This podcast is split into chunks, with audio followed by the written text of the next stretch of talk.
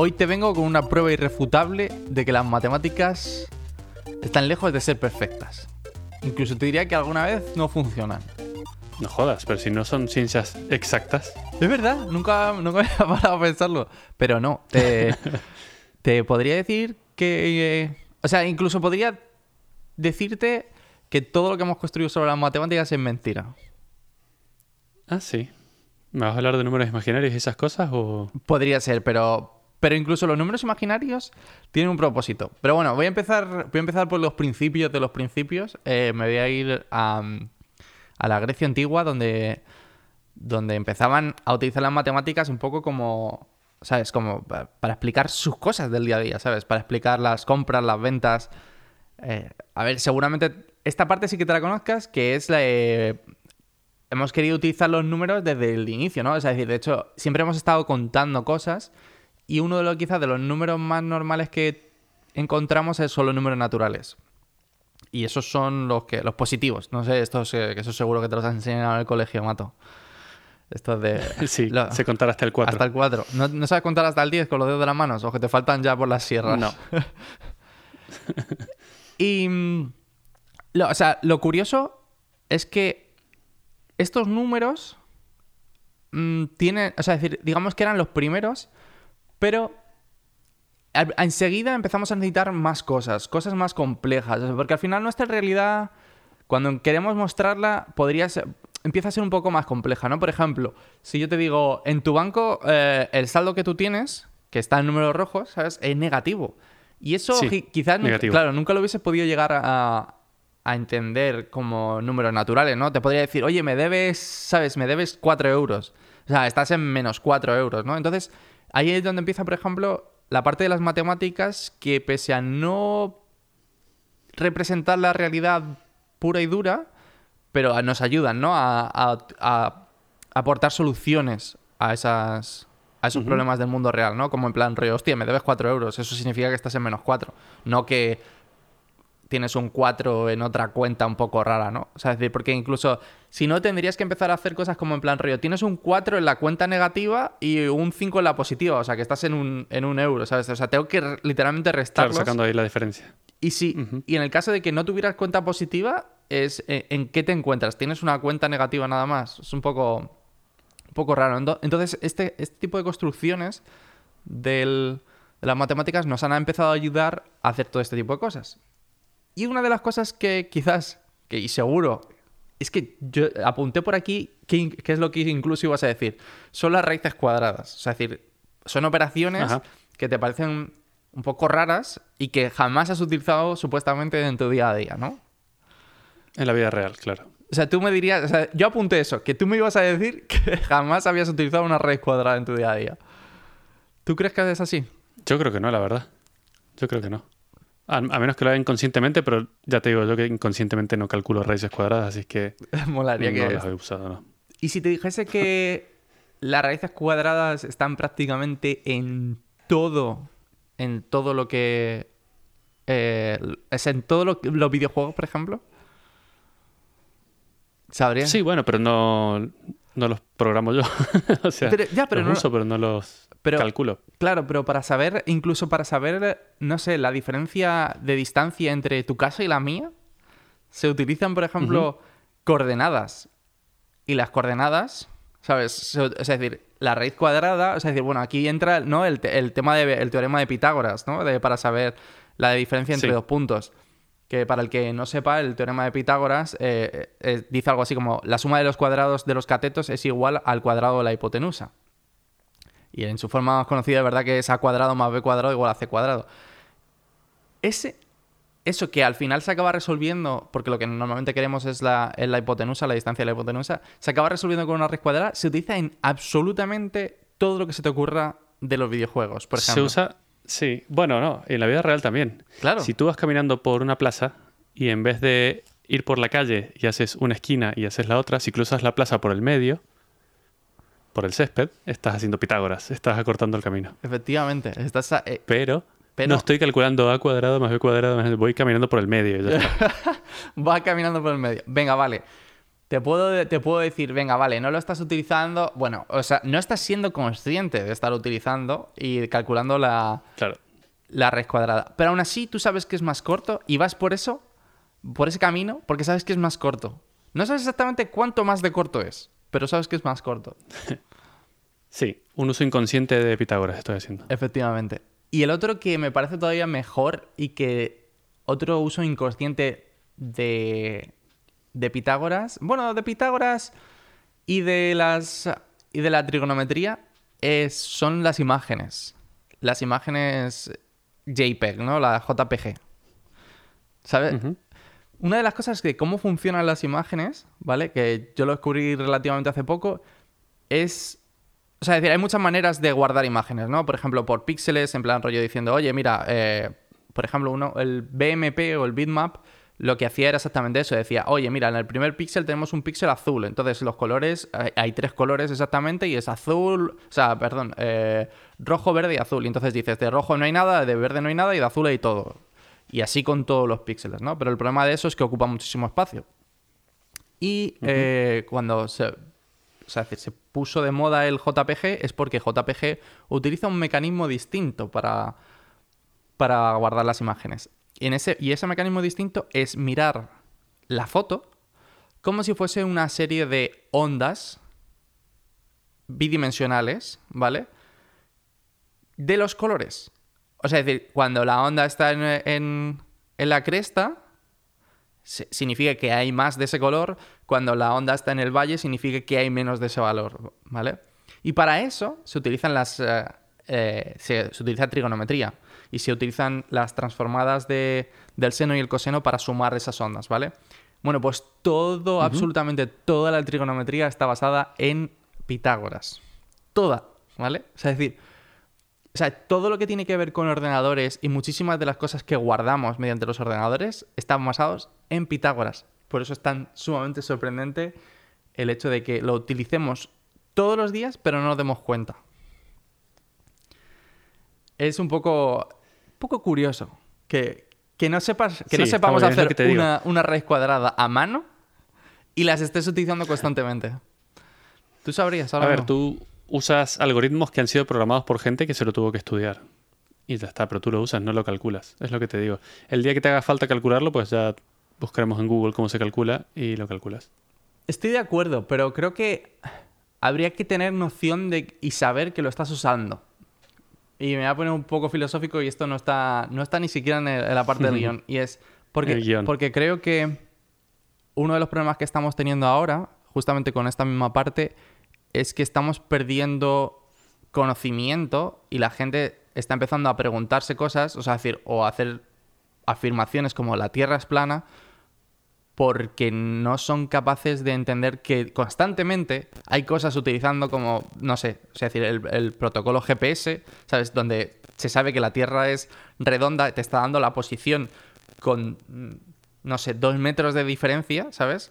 Eh, con satélites volando a, mm, no sé, a 2.000 kilómetros de distancia, ¿sabes? Y o sea, y todo eso utiliza relatividad, eh, y uno la, eh, no sé, la posición de la Tierra que es, que es redonda, que necesitas cuatro satélites justamente por ese mismo motivo. No sé, todo ese tipo de cosas y que creo que están pasando desapercibidas porque no tenemos ni siquiera la sensación de estar utilizándolas.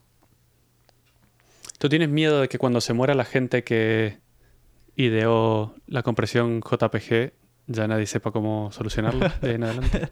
Algo así, pero el miedo que me da es que pensemos que, que es magia y que, no sé, que, de- que de verdad nos está, está capturando, ¿sabes? El alma de las cosas que, que guarda y cosas así, ¿sabes? Como, como en el pasado. No sé. Es un poco, un poco raro. Sí, no estoy de acuerdo, pero siempre hay gente que le gusta más ese tipo de cosas, eh, hay gente que les gusta menos, a los que les gusta más se van a meter ahí indefectiblemente. El tema de la criptografía, por ejemplo, es súper complejo, súper, súper complejo. Paso de aprender, no me interesa cómo funciona por dentro, mientras lo haga bien me parece bien y ya está. Ya me gustan otras cosas en las que sí me meto muy a fondo y no sé, yo El- creo que ca- cada uno no se va a perder, cada uno se va a meter por ahí donde le, le guste. Vale, pero ¿y si te digo que... O sea, el problema de lo que estás diciendo es un poco mientras funcione bien. ¿Qué pasa si mañana te dicen, no, Sí. es que el protocolo RSA lleva 10 años roto? Eh, y, te- y en realidad te están, te están espiando todo el rato la información. Ese es el punto, o sea, de que como nunca has llegado a comprender cómo funciona la criptografía, en tu caso sé que sí lo, lo conoces y que has tenido algún acercamiento a ello, ¿no? Pero imagínate que tú dices, oh no, la criptografía funciona y ya está. Y te dicen de repente, no, es que el protocolo RSA, que para el que no lo sepa y lo hemos mencionado aquí alguna vez, eh, seguramente sea el protocolo que se utiliza, eh, no sé, en la criptografía más extendido en todo el mundo, porque es un protocolo de clave pública y clave, privada y básicamente es como funciona la comunicación, el- la conexión de la comunicación en toda Internet. Entonces, Sí, pero sin, sin ponerte tan complejo, te, te pongo un ejemplo más del día a día. Un coche. Yo creo que el, no sé, no sé qué porcentaje de darte, pero un 80% de la gente que conduce un coche no sabe cómo funciona por dentro. No sabe cómo funciona, cómo giran las ruedas. ¿Cómo- ¿Qué hace que giren las ruedas? ¿qué hace que- Da igual. Le pones gasolina, pones la llave y arrancas y ya está. Ya. Da igual. Que yo también, o sea, es que a mí me gusta mucho saber cómo funcionan esas cosas por dentro porque yo siempre me pregunto, pero a la gente no le importa mucho ese tema. Es como, mientras me lleve a mi destino, ¿qué más me da lo que pase por ahí adentro? Ya, a ver, en ese caso lo veo más como una herramienta, ¿no? Es como, por ejemplo, no tienes que entender cómo funciona un taladro, incluso aunque lo puedes más o menos llegar a entender qué está pasando ahí dentro, pero te, te hace, o sea, te sirve para algo, ¿no? Y en ese caso, A ver, es que eh, esto justo ahora que has mencionado el taladro, te voy a poner un ejemplo. La gente, cuando compra un taladro, no está comprando un taladro y con todo el mecanismo y todo. La gente está comprando agujeros. Tú lo que compras son agujeros. me encanta ¿vale? eso, Yo quiero tres agujeros aquí y es lo que estoy comprando. El taladro es un medio para ese fin. Exacto, eso es lo que me refiero. Entonces, para mí creo que el coche justamente es un medio para un fin. Es, es decir, si hubiese un, no sé, autobús volador eh, que, que les hiciese el mismo favor, o sea, sería exactamente idéntico. No Sí. sé. Lo mismo con, con la compresión JPG. La- el, la- el fin es guardar fotos de forma digital y que pesen lo menos posible. Claro, el... Sí, el problema de quizás de las matemáticas que veo es que el llevarte a no entenderlas o, por ejemplo, o sea, decir, no, no saber que existe Pitágoras, el problema es que yo te podría incluso demostrar cosas como que están rotas y que tú jamás podrías decirme que no, ¿sabes? Es decir, podría... No podría refutar, sí, eso Claro. seguro. Entonces, no sé, o sea, es decir, hay ciertas cosas como, y, es- y más estando utilizadas en todo, en todas estas eh, soluciones, ¿sabes? En todas, por ejemplo, pues eso, en JPG, en la distancia de absolutamente todo, incluso, es que, o sea, la distancia entre tu casa y la mía se mide en, eh, gracias a las coordenadas. Es decir, que, que no utilizamos nada más para medir la distancia. Porque gracias a Dios, o sea, las coordenadas están muy bien puestas, ¿sabes? Y por grados y, y minutos y segundos, o sea, podemos utilizarlo como si fuese un, un sistema dime- bidimensional y ya está. Pero no sé. Pero bueno, por no desviarme y volver a, a nuestro tema original, otra de las cosas hilo. que, que más quizás raras te parecerán y que jamás, estas sí que estoy seguro que jamás has llegado a utilizarlas en el, en el instituto ni en la universidad, son los números imaginarios. Y te voy a contar un poco cómo nacieron los números imaginarios, porque nacen de cas- casi de casualidad, ¿vale? Eh, pero bueno, para el que no lo sepa, los números imaginarios son unos números que existen. O sea, si tuviéramos una línea de los números reales, ¿no? En plan rollo desde el menos infinito y de repente llega al menos 3, menos 2, menos 1, bla, bla, bla, así, y luego al infinito, ¿no? 1, 2, 3 y al infinito. Los números imaginarios vivirían, por así decirlo, perpendiculares a estos. Es decir, que no... O sea, viven como si estu- estuviésemos hablando en, un, en dos dimensiones, ¿no? Los números vivirían en una sola dimensión y los números imaginarios en la otra. Y de hecho, los números complejos que se conocen son la combinación de ambos. O sea, podríamos tener, por ejemplo, un número que es 3 más 2i, donde- siendo i indicando que son imaginarios, que no viene, que no viene por ahí, pero bueno, o sea, es decir, esa i no viene de imaginarios, la, esa i viene de la raíz cuadrada de menos 1. Entonces viene a ser eso, como que la parte real es 3, que ese es, es un número que conocemos todos, y la parte imaginaria es 2i. Y todo esto nace de que, no sé si te ha pasado a ti cuando, cuando estabas en el instituto, cuando intentabas resolver alguna ecuación de, de segundo grado y de repente no tenía ninguna solución. Hmm. ¿Te ha pasado a ti? Eso, cuando el, cuando el profesor te decía, no, Sí. esto, ya no, esto ya no se puede hacer. Claro, sí, sí. Sí, lo que pasa es que, como te digo, eso lo hice en su momento y porque me obligaron, pero en la vida real nunca jamás me ha pasado. Nunca jamás, nunca jamás me parto. Sí, que... eh, O sea, por eso te lo cuento, porque, es curioso. Es decir, y ahora, y ahora entenderás la importancia de estos números. En... Bueno, todo esto nace en, eh, en, 1900 en 1500, perdón, 1900, ¿sabes? 1545, claro. O sea, es decir, los números, las raíces cuadradas llevan muchísimo tiempo. Y las raíces cuadradas negativas, digamos que lo que pensaban los matemáticos en aquel momento era que algo había mal, ¿vale? O sea, era en plan rollo, esto no tiene solución. Era una manera de decirte que las matemáticas en plan, estás haciendo algo raro, tío, y por aquí no vayas, ¿sabes?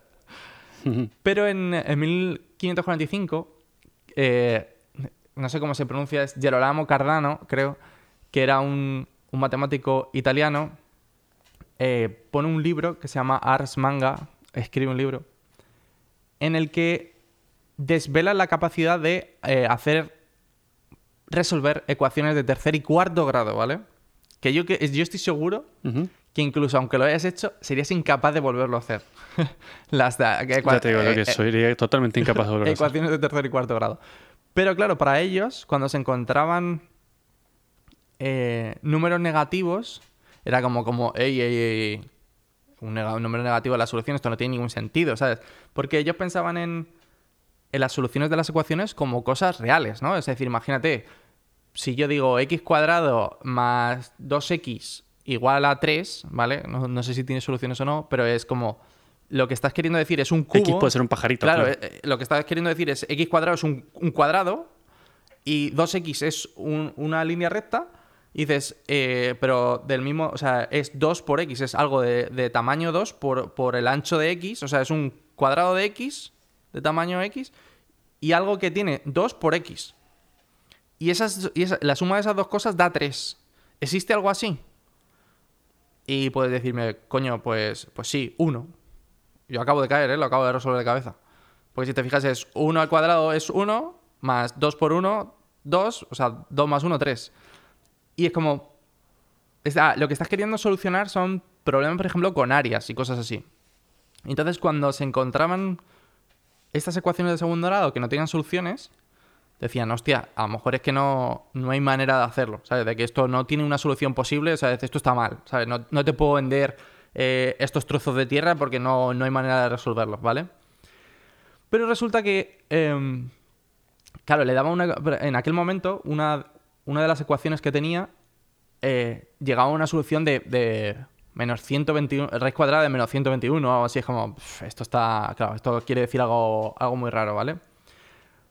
Pero resulta que la ecuación que, que le estaba dando tiene una solución. La ecuación es x cubo menos 15x menos 4 igual a 0, que aunque parezca muy, muy difícil de esto, en realidad existe una solución muy sencilla que se puede probar a mano, que básicamente viene a decir, hey, un cubo de lado x más una dimensión de 15 por, por algún número del mismo lado del cubo, menos 4 es igual a 0. Bueno, pues resulta que 4 es una solución a eso. Un cubo de lado 4 menos 15 por 4, que son 60, o sea, 64 menos 60 menos 4 igual a 0. Y es como, ellos no conseguían, porque llegaban a esta raíz cuadrada de, de menos 121, y resulta que otro matemático a, lo- a lo largo del tiempo dijo, ¿y por qué no de repente ponemos esto? O sea, empezaron a montar cosas como... Para tapar este agujero. Claro, claro, tapar este agujero, efectivamente. Es decir, y hay muchísimas cosas en las matemáticas que funcionan de esa manera, que es en plan rollo, eh, vamos a tapar estos agujeros utilizando cosas nuevas, ¿sabes?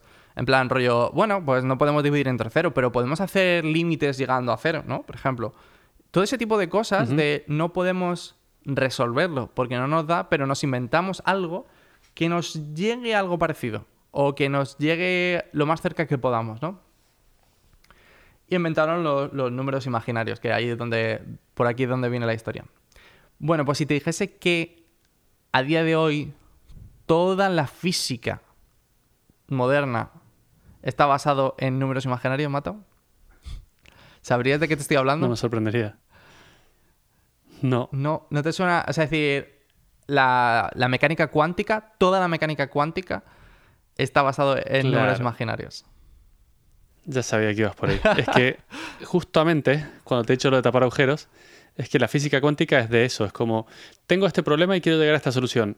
No sé cómo se hace, entonces me invento algo que me cuadra en el medio y así lo hago. Es, es más filosofía que ciencia eso. ¿Tú crees? Porque las soluciones que dan son certeras. O sea, es decir, eh, bueno, la, el- la ecuación que, que es fundamental, ¿vale? Para la mecánica cuántica es la ecuación de Schrödinger, que no la tengo apuntada porque es un lío que, que sería más difícil incluso decirla aquí que mostrarla en, en una imagen.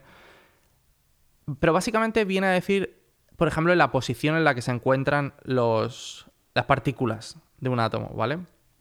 Y tiene sentido, porque no sé si te acuerdas de que los electrones, por ejemplo, están en bandas. O sea, es decir, no están en un sitio en específico, ¿no? O sea, es decir, tú sabes que puede estar en, en una banda del, del átomo, pero no sabes en qué sitio en específico se va a encontrar ese electrón, ¿vale? Por ponerte un ejemplo. Entonces, por eso, el hecho de utilizar números complejos, números imaginarios, hace que no. O sea, puedas tener múltiples números reales, o sea, y que la ecuación final te lleve a múltiples soluciones reales que son válidas. Es decir, tú podrías decir, hostia, el electrón podría estar tanto aquí como aquí. Y no sé si te acuerdas aquel, aquel experimento que comenté en uno de los episodios, no me acuerdo el capítulo, que es uno de los experimentos de la, de la mecánica cuántica, que es si yo empiezo a lanzar eh, partículas radioactivas por dos, em, dos ranuras, ¿vale? Resulta que lo que se generaban eran múltiples, eh, múltiples, eh, como si fuese una onda, ¿vale? De, de partículas. Incluso cua- cuando las partículas deberían salir solo hacia adelante, porque era un, pola- un polarizador, y solamente deberían salir hacia adelante, y de repente tenías como una especie de distribución de partículas a lo largo de, de donde estaban impactando. Cuando lo curioso es que eso, solamente deberían, las partículas en nuestra cabeza solamente deberían impactar en lo que tienen delante. Y resulta que cuando nosotros las medíamos, o sea, es decir, si ponías un medidor en el lado derecho, por ejemplo, y decías, oye, vamos a ver, si sale la partícula por aquí, eh, mídela. Bueno, pues cuando se medía, entonces la partícula impactaba de frente. ¿Sabes? Solamente cuando se medía. Claro, eso es lo de lo típico de el hecho de observar el experimento cambia el resultado. ¿no? Exacto. Eh, pero entonces es. Como eso existe. Y como. Eh, eh, por eso es tan bonito el, el punto de, de los números imaginarios en este punto, ¿sabes? Porque pese a ser toda una invención del- de la humanidad, describe el- la, la física moderna, ¿sabes? O sea, me parece como muy loco. ¿Qué- Sí, qué- loco es sin duda. no sé. Pero bueno, y aún todo con eso, todavía sigo diciendo lo que decía al principio del capítulo. Las matemáticas, no sé si son ciertas. No lo tengo claro. Porque es que incluso, no sé, ¿sabes? Tengo, tengo esa sensación de decir, ¿y si todo lo que me he montado está montado sobre algo falso? por, por cómo funcionan las matemáticas, ¿vale? Funcionan de, de la siguiente manera. Funcionan basadas en, en axiomas. No sé si te acuerdas esto, Mato, cuando tú estudiabas en el instituto, que hace ya mucho tiempo. Sí, hace muchísimo tiempo de todo eso. Los axiomas son como la parte fundamental en la que empezamos desde ahí porque todos estamos de acuerdo, ¿no? Por ejemplo, los axiomas de, de los números normalmente suelen ser de que tenemos el 0 y el sucesor del 0 es el 1. Y el, su- el sucesor del 1 es el 2 y así, ¿no? O sea, es decir... Luego tienes cosas... Son reglas básicas, ¿no? Exacto, son reglas básicas en las que todos tenemos que estar de acuerdo. Porque si no, no, son- no pueden ser consideradas axiomas. Y partimos de ellas. ¿vale? Luego, por ejemplo, si el sucesor del 1 es el 2, significa que la operación 1 más 1, donde la operación significa concatenar los sucesores tantas veces como nos diga el otro número, significa que 1 más 1 va a ser 2, porque el sucesor del 1, una vez, es 2. Cosas así, ¿no? Eh, de hecho, hay eh, axiomas en prácticamente todas las partes de las matemáticas que se te puedan imaginar. Por ejemplo, seguro que te suena más este de por un único punto pasan infinitas rectas. Esa, te- Sí. esa justo es de... eh, O el orden de los factores no afecta al resultado. eh, sí, pero justamente ese en concreto es una demostración probada a través de los axiomas. Es decir, el- es un postulado que se hace, que se admite como verdadero y es derivado de los axiomas originales. O sea, es decir, la, todas estas propiedades que tenemos a posterior, como por ejemplo incluso eh, el teorema de Pitágoras, es, es un teorema debido a eso. O sea, es decir, porque está probado que funciona para cualquier caso. ¿Sabes? Y, que, y sabemos que la distancia siempre va a ser igual porque está probado. ¿Sabes? Porque está partiendo de, de- de los axiomas y sabemos que al final, en un triángulo rectángulo, esas tres cosas, esas tres medidas van a pasar, ¿vale? Entonces, para, para- para- digamos que todo tiene que partir de esos axiomas, ¿vale? Y en la parte que, que es graciosa es que para demostrar todo esto, a principios del siglo pasado, eh, fue cuando se diseñó el- la lógica matemática. Esto que seguro que sí que lo, que lo estudiaste, esto de A implica B o para todo no sé cuántos, eh, eh, otro, otro predicado, ¿no? Sí, P, entonces Q. Eso me parecía mucho más divertido que la matemática incluso. Y es la base de la matemática. Es la base de la matemática. De hecho, está escrita por, eh, tengo aquí los nombres, Alfred North Whitehead y Bertrand Russell, y se llama Principia Mathematica. Bueno, en latín, Principia Mathematica o algo así. Y es un libro, Tiene que ser una lectura, sí, sí, una lectura interesantísima. interesantísima hasta el punto de que en el primer tomo de, que escribieron, escribieron eh, do- no sé si, si fueron eh, dos o tres tomos, creo que iban a sacar un cuarto que jamás llegaron a sacar, porque tiene que ser bastante jodido sacar un tomo de estos, ¿vale? Espesito. Eh, imagínate si es tan estricto que para demostrar que 1 más 1 es 2 se necesitan 762 páginas de ese tomo.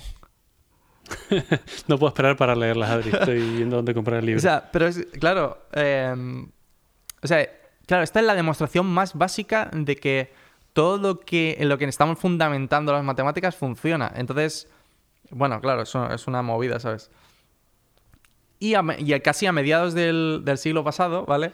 Eh, otro, otro matemático famoso quería poner, o sea, quería definir que esto era verdad, ¿vale? Que, o sea, que todo lo que estábamos definiendo eh, era posible y sería posible en el futuro. De hecho, este matemático es David Hilbert y eh, era conocido también por sus aportaciones a, a los fundamentos de las matemáticas.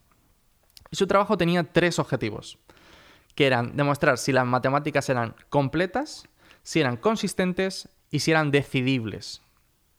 Le- si, la- si son completas, puedes imaginarlo como vamos a ser capaces de demostrar todo lo que se nos ponga por delante tanto sea verdadero como falso. Es decir, podemos llegar a, a decir que cualquier. O sea, decir, yo te puedo decir 1 más 1 es 3. ¿Y me- tú me puedes demostrar que 1 más 1 no es 3? O te puedo decir, por ejemplo, otra mejor. Mm, todo número. Todo número par eh, por encima de 2 es. eh, se puede representar como la suma de dos números primos. ¿Me lo puedes llegar a demostrar? Si eh, puedes demostrar todos eso, tanto falsos como verdaderos, es que la matemática es completa. Siempre podríamos demostrarlo. Podría llevarnos más o menos tiempo, pero eh, significa que siempre podemos resolver todos los problemas, ¿vale? El segundo era que si eran consistentes, es decir, que claro, que saber que las matemáticas no tenemos nada tan absurdo como que se puede demostrar eh, que 1 más 1 es 2 y que 1 más 1 es 3, por ejemplo, ¿no? O sea, no tiene ningún sentido. Tendríamos que poder definir que las matemáticas no nos van a dar ese tipo de inconsistencias, porque podríamos decir, vale, son completas, podemos resolver todo, pero hay veces que 1 más 1 es 2 y hay veces que 1 más 1 es 3. Pues esto no sirve ni para tomar por el culo, Claro. claro. Y la última eh, es decidibles, que quizás es la, la parte más difícil de entender. Te puede sonar esto un poco a las máquinas de Turing, que es, ¿sabemos exactamente la cantidad de pasos, si hay una cantidad de pasos finita para llegar a decidir si uno de lo, de lo que tú me estás proponiendo, ¿sabes? Uno más uno es tres, es verdadero o falso? Es decir, ¿podemos, ¿podemos saber si el número de pasos es finito o infinito? Y ese es el... Viene, a decir como eso, como si podemos decirlo eh, abiertamente en plan rollo, sí, podemos llegar a ello.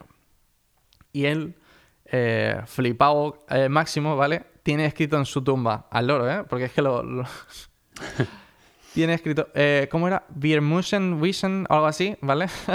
que es, eh, obviamente es alemán, ¿vale? Eh, no tengo ni puta idea, pero va- viene a, viene a ser como de- decir, lo debemos de saber, lo sabremos. O sea, el tío confiaba en estas tres cosas como en plan río, las matemáticas van a conseguir esto seguro.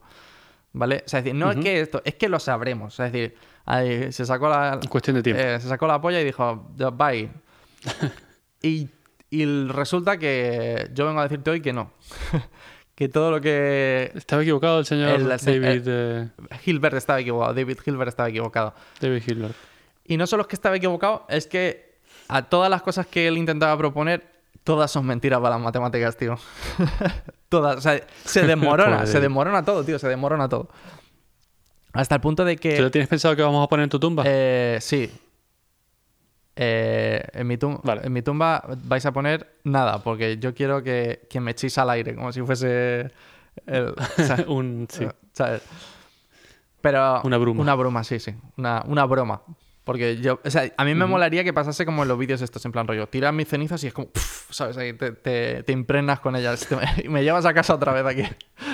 Viento en contra. Exacto.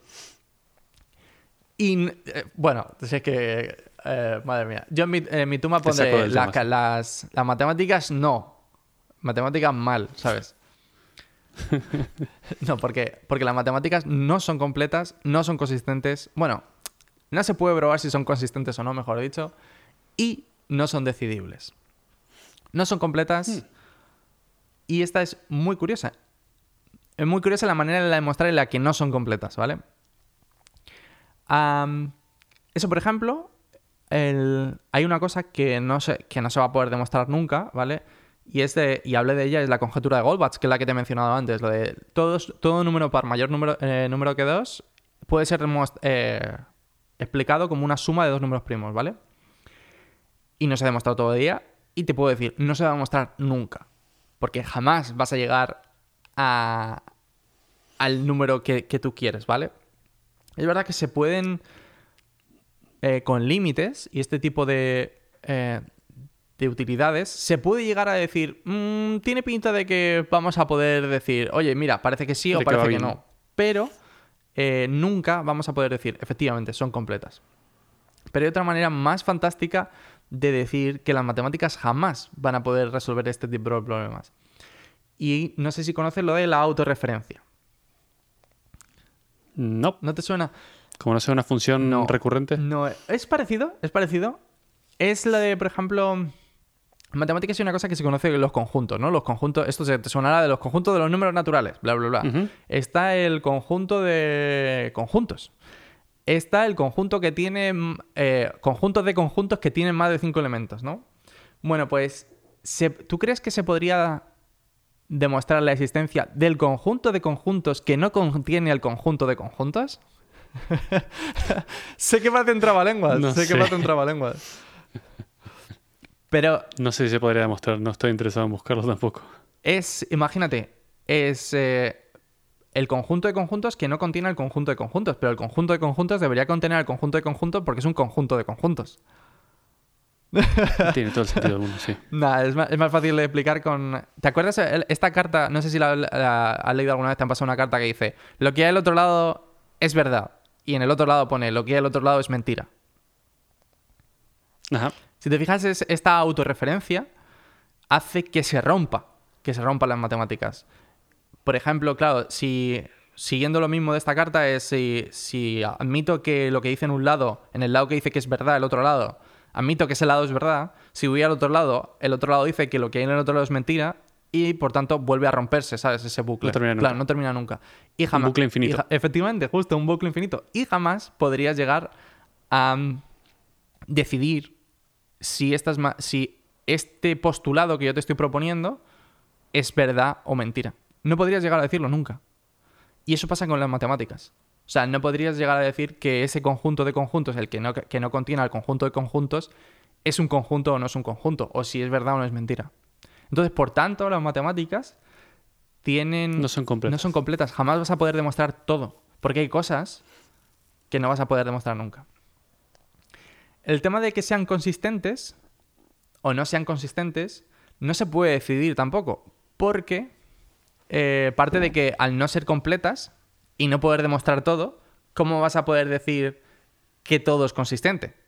De momento ya no puedes decir que todo es consistente porque no sabes todo. Claro, depende de la, Claro. depende del anterior. Exacto. Depende de que sean completas para empezar. Exacto. Digamos que lo que llevamos hasta ahora son consistentes. Incluso aunque tienen algún tipo de inconsistencia, ¿no? Como que, en plan, rollo, oye, no podemos dividir por cero. Eh, ¿Qué pasa aquí? Colega, ¿sabes? claro. El... De hecho, una de, una de las cosas más curiosas y que me gusta mucho de la física, eh, o sea, hay una, hay una parte que, por ejemplo, se podría utilizar la física para demostrar que las matemáticas son consistentes. Por ejemplo, no teníamos ni puta idea que los números imaginarios iban a funcionar en la física y resulta que son capaces de predecir dónde, de predecir dónde se van a encontrar un electrón, ¿no? Pero el problema está en que si podemos decidir que es las matemáticas son consistentes porque lo demuestra la física, deberíamos decir que no podemos demostrar que la física es consistente. Y hay un ejemplo súper bueno que se llama, eh, no sé si se llama como la paradoja del, del pavo, no sé si la conoces, de la física. No. Pues eso, es, eh, imagínate, esto es una historia, ¿vale? Tú naces, eres un pavo y naces en una granja y naces a principios de diciembre, ¿vale? Entonces, todos los días, todos los días, llega el granjero y te da de comer dos veces al día. Tú ves al granjero y dices, hostia, comida, y pa, ¿sabes? Comida, comida, comida. Y de repente, eh, después de un año, llega el granjero y en vez de darte comida te pega un machetazo. Uh, Esa acción de gracias, ¿sabes? Ha tocado. claro lo que tiene. Y la, la moraleja de todo esto es, quizás no hemos vivido lo suficiente como para demostrar que la física que tenemos actualmente funciona para todo el tiempo, que hemos- o sea, para el tiempo futuro. Imagínate, de repente todo lo que sabemos de la física, mañana se va al garete y empezamos a volar. ¿Sabes? Y podría pasar. No, es decir, ¿sería raro? Sí, pero podría pasar. Entonces, Sí, bueno, es porque ahora sabemos lo que sabemos y ya está. Exacto, pero mañana no sabemos cómo se va a comportar la física. Y por último, está la parte de, de decibilidad, ¿no? De, deci- de ser capaces de decir en un número de pasos finito si cualquiera de los valores o cosas que nos están proponiendo locas son verdad o no. Y esto te puede sonar más por eh, lo de Turing Complete, ¿no? Lo de, o sea, si un lenguaje no sé cuántos, o sea, decir... Porque Turing en 1936 llegó a la conclusión de que es- su propia máquina no podría predecir nunca si un programa de la propia máquina es capaz de finalizar o no. O sea, los programas de la máquina de Turing son muy parecidos a los programas informáticos que tenemos a día de hoy y lo que pasa es que muchas veces los programas informáticos se meten en un bucle, un bucle infinito. Que de aquí... No, broma. No, iba a decir, de aquí viene el nombre de- del podcast, pero no, mentira. No, no un poco sí, de todo un poco. Sí. Y entonces, eh, bueno, el tema está en que se podría predecir que un programa se va a meter en un bucle infinito. Y si fuese así, entonces podríamos tener un programa que entiende cuándo un programa termina. Claro, efectivamente. Bueno, pues la respuesta es que no. Pero no es tan fácil. Yo te lo voy a proponer. Imagínate, Mato, tú tienes una máquina súper especial que es capaz de decirme que sí o que no. ¿Vale? A este problema. Si me dices que sí, eh, mi máquina es porque se ha parado. Si me dices que no, es porque mi máquina se ha metido en un bucle. ¿Vale? Vale, pues yo ahora lo que voy a hacer es coger tu máquina, que es súper especial, no tenemos ni idea qué tiene dentro, ¿vale? Pero sabemos que es capaz de resolver esto. Y decirle cuando dice que sí, que para, yo la voy a meter en un bucle infinito. Voy a decir, ahora te pones a leer de, del- de la red ahí, no sé cuántos, y no pares. Y si no para, o sea, es decir, si dice que mi programa no para, voy a hacer que pare. Es en plan, rollo, termina ahí tu programa. Ya está. Joderlo, claro. Claro, joderlo, en plan, ya está, perfecto. Y a esa máquina le doy el código de la propia máquina. ¿Cómo te quedas? O sea, es decir, te, te meto otra vez otra autorreferencia, ¿sabes? En plan, rollo, a esta máquina que he generado, que, que sabe, que es capaz de saber si para o no, pero que si para, le meto en un bucle infinito, le meto el código de esa máquina otra vez. Y ya está. Claro, y lo vuelvo a y así romper. no y así no sabemos si termina nunca o no. Entonces, él demostró que era incapaz de eh, predecir, que un programa pudiera predecir si un programa podría parar o no. Y eso hace que las máquinas de Turing prácticamente sean eh, los ordenadores a día de hoy. Pero bueno. Y mm, para terminar, Solo puedo decir con seguridad que las matemáticas están lejos de darnos todas las respuestas, pero son capaces de darnos respuestas a las cosas que no tendremos respuesta. Si te ha gustado este episodio, puedes encontrarnos en Twitter como arroba. También tenemos un canal de Telegram en el que discutimos temas interesantes y compartimos algunas noticias. Dejamos los links a ambas cosas en las notas del episodio. Hasta la próxima.